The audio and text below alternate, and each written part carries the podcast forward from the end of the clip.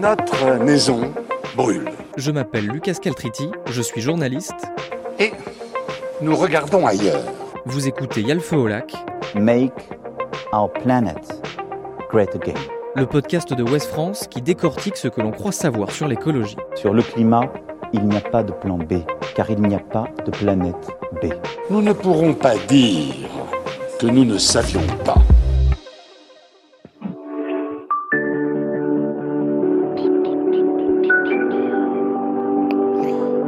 Me souviens quand, quand j'étais petit et que j'allais à la banque avec mon père, il fallait, euh, il fallait passer un sas, ça m'impressionnait, et puis ça rajoutait, euh, ça rajoutait quelque chose d'un peu exceptionnel et mystérieux à un lieu euh, très très bien gardé où il y avait plein d'argent.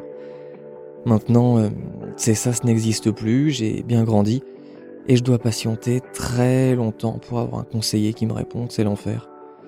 Mais enfin bon, je vais quand même pas me plaindre, hein, c'est littéralement un problème de riche j'ai économisé un peu d'argent et du coup, euh, j'aimerais ouvrir un livret d'épargne. Et pas n'importe quel livret d'épargne tant qu'à faire. J'ai envie que le peu d'argent que je possède serve à aider un peu la planète. Pour faire mon choix, savoir où et comment j'allais placer cet argent, je suis allé tout simplement sur le site internet de ma banque. Plusieurs produits sont proposés et il y en a un qui a l'air de sortir du lot sur le plan environnemental, c'est le livret développement durable et solidaire le LDDS de son petit nom. Et la promesse, elle est assez claire. Pour une épargne responsable, disponible et solidaire. Et à côté de ce slogan, sur une photo, une plante verte pousse depuis un petit tas de pièces de monnaie. Comme c'est joli. Sauf que bon, je commence à avoir un peu d'expérience et mon radar à greenwashing est devenu assez efficace. Quand je regarde dans le détail d'ailleurs, il n'y a rien de vraiment très précis. Une partie des capitaux collectés sur le LDDS est destinée au financement des PME françaises, au financement des travaux d'économie d'énergie dans les logements anciens, ainsi qu'au financement des personnes morales relevant de l'économie sociale et solidaire. La seule indication spécifiée est donc une partie des capitaux collectés. Ça veut clairement pas dire grand-chose, mais alors, est-ce que mon épargne va réellement financer le développement durable?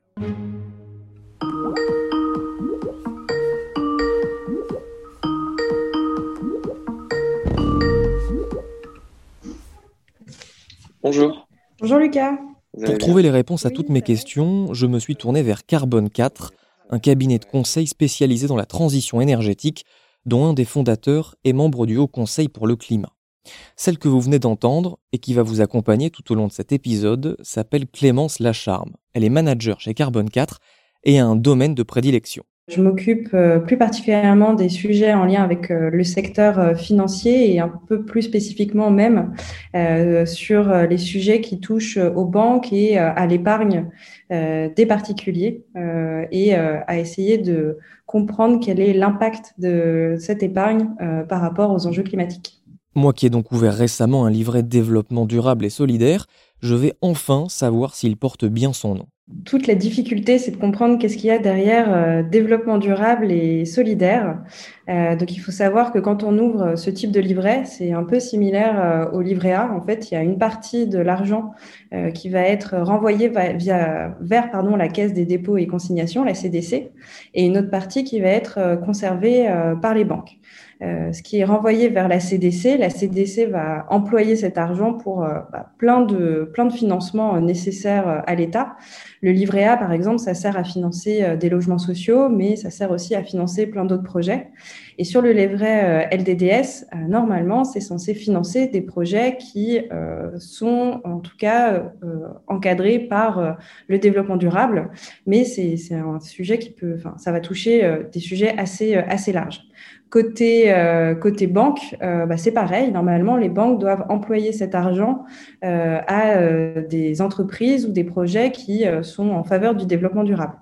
Il y a deux difficultés. La première, c'est qu'il n'y a pas vraiment de reporting aujourd'hui qui sont réalisés, que ce soit côté CDC ou côté banque, pour dire à quoi cet argent est employé et qu'est-ce qui sert à financer. Donc, peut-être que ça sert à financer des projets qui favorisent euh, comment la transition énergétique et qui limite le réchauffement climatique, mais aujourd'hui, on ne le sait pas. Et en tout cas, il n'y a pas non plus de critères euh, spécifiques qui euh, flèchent cet argent vers des secteurs, vers des entreprises. et c'est vraiment toute la difficulté, c'est que on n'a pas vraiment de grille qui permettent de s'assurer que ça finance bien des projets qu'on pourrait considérer comme verts, et je mets des gros guillemets sur, sur le vert. En faisant mes recherches pour cet épisode, je suis tombé sur un autre produit financier qui, à première vue, est vert, toujours avec de gros guillemets. Ce produit, c'est l'ISR. Voilà ce qu'en dit la Banque Postale sur son site internet, par exemple. Vous êtes sensible aux notions de développement durable, de respect de l'environnement et de l'être humain, ou encore de bonne gouvernance des entreprises? Vous souhaitez donner encore plus de sens à votre épargne en jouant un rôle plein et actif dans la société, sans pour autant renoncer à la performance financière de vos investissements? Songez à l'investissement socialement responsable, l'ISR. Alors, est-ce que l'ISR est LA bonne solution? Alors, euh, sur l'ISR, c'est, euh, on va dire, une grande poche, euh, fourre-tout, on peut mettre plein de choses dedans. donc, on va avoir des critères qui vont toucher à l'environnement, mais aussi au social et aussi à la gouvernance. Donc, finalement, ce, ce côté ISR, c'est un un premier filtre euh, qu'on peut regarder, mais euh, c'est pas du tout suffisant pour euh, s'assurer que l'épargne qu'on a placée via ces fonds-là n'aura pas d'impact pour pour le climat. Si c'est vraiment ce qu'on recherche à, faire, c'est pas hélas c'est pas suffisant.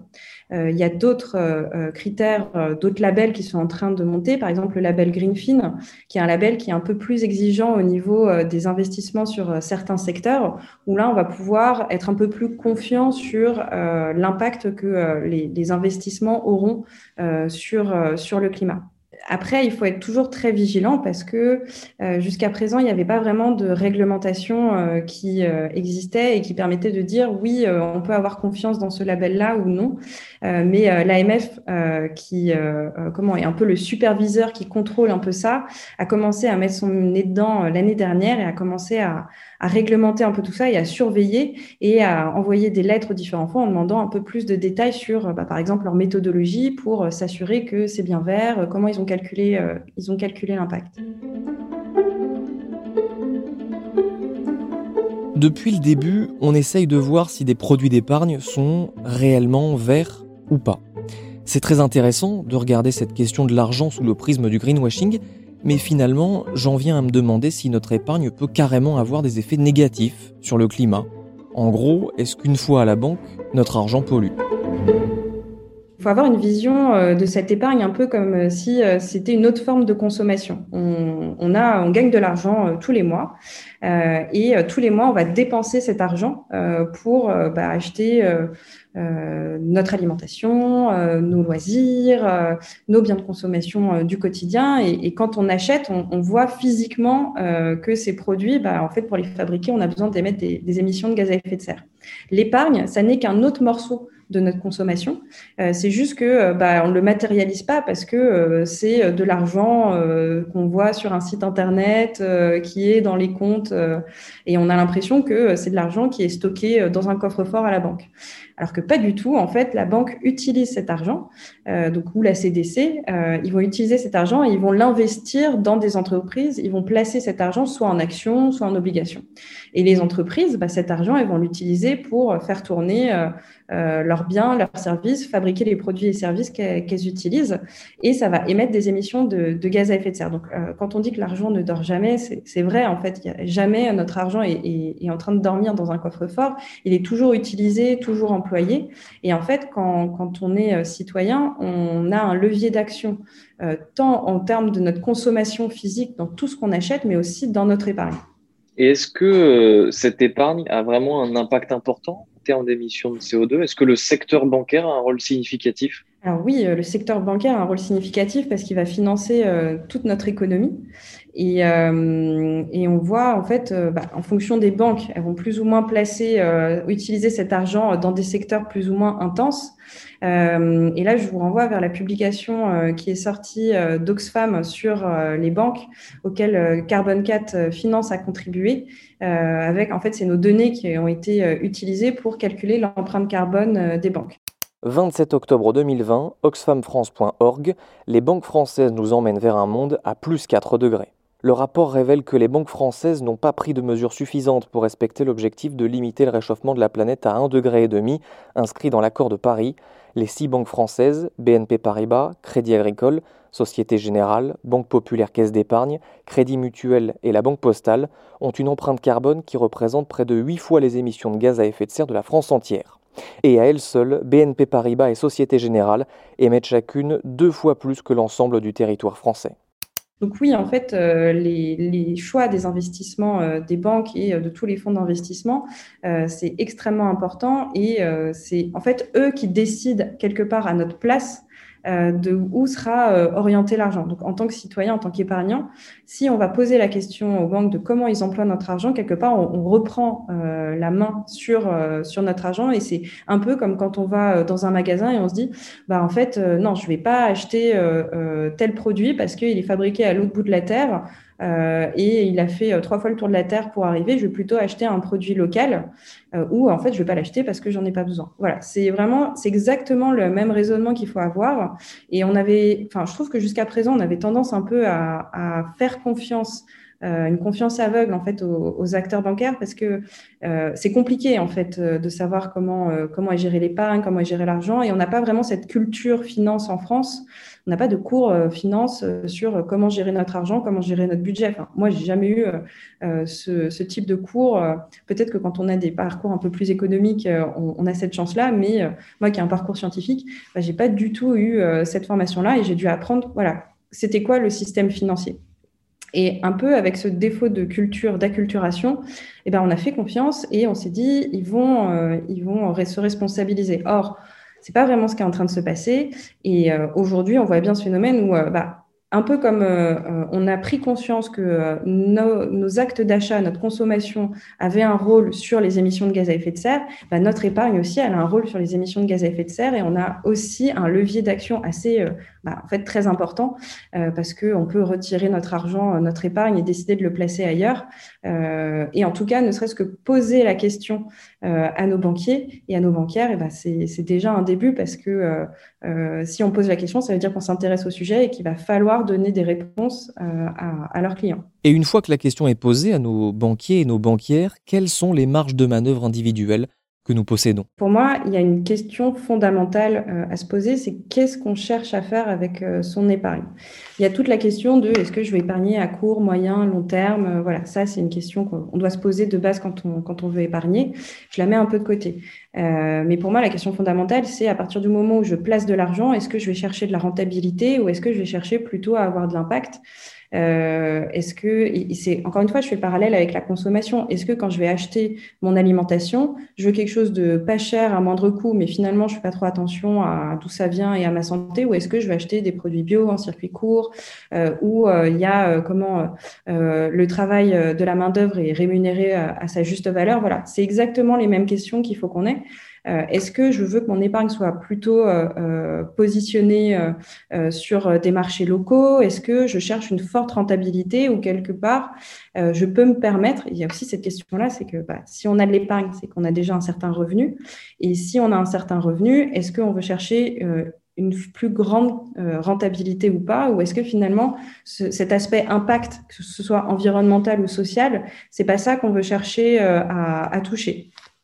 C'est une question qui, dérange un peu et ça, j'en ai conscience. C'est que, bah oui, quand on a de l'épargne, on se dit c'est pour gagner de l'argent. Mais voilà, moi, je pose la question euh, est-ce que c'est vraiment ça la finalité? Euh, et ensuite, une fois qu'on a répondu un peu à cette question-là, il y a plein de façons euh, de, de, changer en tout cas son épargne. Quand on cherche un peu et quand on se renseigne, et là, ça demande un petit peu de temps, on voit qu'il y a des fonds quand même, euh, des, des, possibilités d'investissement. Euh, donc, c'est pas des, sur des livrets réglementés comme le A, le livret A ou le LDDS, ça va être euh, plutôt des fonds d'assurance vie ou euh, comment euh, on va décider d'investir directement dans des entreprises, et ben là, on voit qu'il y a des indicateurs comme des tonnes de CO2 par euro investi qui vont nous permettre de choisir euh, où est-ce que ça aura le plus d'impact. Je pense notamment à la plateforme Rift qui a été lancée récemment. Il y a d'autres plateformes qui ont été lancées qui permettent voilà, de pouvoir comparer entre elles les, les, différents fonds les différentes possibilités d'investissement. Ça, c'est quand on veut faire un investissement un peu plus classique. Et après, il y a plein d'autres façons d'investir en tout cas d'épargner son argent. Il y a aussi bah, d'autres plateformes, je pense encore à l'ITA cette fois-ci, où on peut positionner de l'argent. Donc c'est plus ou moins un risque. Hein. Et là, il faut aussi faire très attention. Encore une fois, c'est pas parce que il y a écrit que c'est bon pour le climat que ça veut dire que c'est pas du tout un risque. Et il faut prendre en compte en fait ces deux éléments euh, quand on va choisir à, positionner euh, son épargne. Après, il y a une autre façon euh, d'investir son argent, j'ai envie de dire, et d'épargner, c'est d'acheter un logement et potentiellement de le rénover. Ça, pour le coup, ça a un impact aussi important, puisqu'aujourd'hui, sur le secteur immobilier en France, on a un enjeu qui est extrêmement important, c'est de rénover le parc énergétique. Maintenant, face à cette prise de conscience individuelle des citoyens qui est en train de monter, est-ce qu'à une échelle plus macroscopique, il y a des effets? C'est peut-être une question un peu naïve, je vous le concède, mais je me demande vraiment s'il y a des raisons d'être un tant soit peu optimiste. J'ai donc demandé à Clémence Lacharme si le secteur bancaire avait commencé à évoluer sur ces questions environnementales. Alors, toutes ont pris quand même conscience qu'il y avait euh, du travail et qu'il fallait euh, euh, bouger un peu les lignes. Donc, ça dépend si elles sont positionnées à l'international ou plutôt localement. Ça dépend aussi de leur levier d'action qu'elles peuvent avoir directement savoir que euh, un banquier, enfin une banque, elle a plusieurs métiers. Elle a ce travail de, de prendre notre argent et euh, de gérer nos comptes euh, en tant qu'individu, en tant que citoyen, et ce travail d'épargne qu'on a, qu'on réalise avec elle. Mais elles ont aussi d'autres métiers qui sont directement avec les entreprises. Et là, c'est vraiment très très différent. Donc toutes les banques n'ont pas la même proportion, j'ai envie de dire, pour faire simple en termes de chiffre d'affaires, entre la part avec les individus et la part avec les entreprises. Et donc voilà, certaines vont plutôt privilégier euh, à travailler avec les entreprises euh, et, aussi à les décarboner les entreprises, à essayer de favoriser euh, des investissements et des financements pour des entreprises bas carbone. Et elles sont pas toutes au même niveau sur bah, qu'est-ce qu'on peut proposer comme produit d'épargne vert. C'est en train de bouger. Là, j'ai envie de dire, sur les deux dernières années, j'ai vu, moi, dans mon métier, beaucoup d'évolution et beaucoup de banques essayer de réfléchir à qu'est-ce qu'on pourrait proposer comme comme épargne. Alors là, il va falloir aussi faire très attention parce qu'on voit aussi beaucoup de choses sortir qui sont euh, bah, un, peu, euh, un peu du greenwashing. Et euh, il ne faut pas hésiter à être curieux et à demander des comptes et surtout à demander des indicateurs chiffrés, quantitatifs. Il ne faut pas du tout se baser sur oui, on investit dans des secteurs verts. Il faut dire bah, OK, est-ce que vous pouvez me donner la liste des secteurs verts? Est-ce que ça se raccroche à un label? Je parlais du label Greenfield. Euh, Greenfield, pardon. Euh, il y a aussi euh, la taxonomie verte européenne qui est en train de sortir et qui, pour le coup, est un cadre très structurant et qui va permettre voilà, de, s'assurer que les, en tout cas, les, financements sont bien réalisés sur des secteurs qui sont vert, vert foncé. Quoi. Et est-ce que, à l'image de la, politique, où certaines banques, on le voit, refusent par exemple des crédits au Front National, euh, est-ce qu'il y a des banques qui aujourd'hui font pareil en, termes environnementaux, c'est-à-dire qui refusent par exemple des, euh, des crédits à des sociétés euh, pétrolières ou qui exploitent du charbon. Ça s'est déjà vu ça ou pas? Oui, c'est en train d'arriver, pas forcément aussi vite qu'il le faudrait au regard de l'enjeu climatique. donc, les banques mettent en place des politiques d'exclusion. c'est-à-dire qu'elles vont arrêter de financer à partir d'une certaine date euh, certains secteurs de l'économie. Donc, par exemple, le charbon, c'est un secteur qui est visé et euh, il y a eu plusieurs annonces récemment de banques qui ont dit bah, à partir de 2030, 2040, on ne financera plus euh, aucune entreprise qui fabrique de l'énergie à partir de charbon ou qui extrait du charbon. donc ça, c'est plutôt positif. la petite difficulté, c'est que bah, en fait, il faudrait avancer cette date-là parce qu'on a des budgets carbone chaque année euh, qui euh, nous indique qu'est-ce qui, quel est le budget carbone maximum à ne pas dépasser pour euh, éviter d'atteindre un réchauffement climatique de 4 degrés. Aujourd'hui, sur le tendanciel, on est plutôt sur un réchauffement climatique à horizon 2100 à plus 4 degrés. et en fait, pour, pour réussir à converger vers 2 degrés, il faudrait sortir du charbon beaucoup plus tôt. ça, c'est un des secteurs, mais en fait, il faudrait le faire également sur d'autres secteurs et se mettre aussi des seuils. Ça, c'est un point qui est important, c'est que cette politique d'exclusion, elle va fonctionner pour certains secteurs, mais il ne faut pas exclure tous les secteurs intensifs. Il faut les décarboner parce que euh, finalement, c'est assez facile de proposer un fonds ou une épargne bas carbone, il suffit de supprimer tous les secteurs intensifs de l'économie.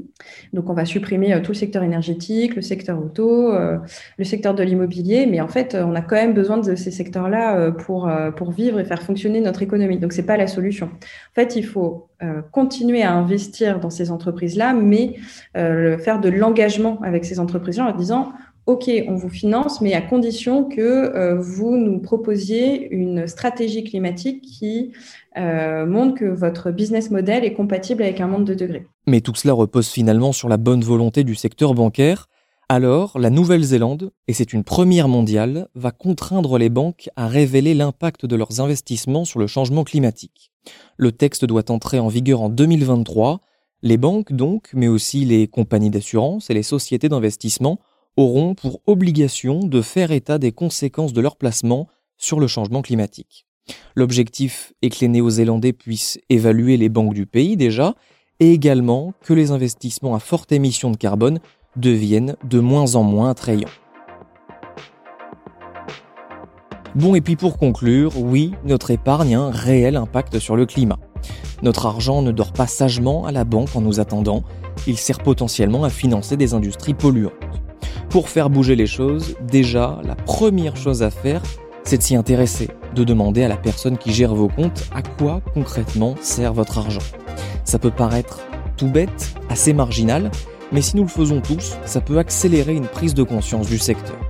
Ensuite, si vous avez une épargne suffisante, bien sûr, il existe des plateformes qui permettent de comparer les différents investissements, comme Lita ou Rift.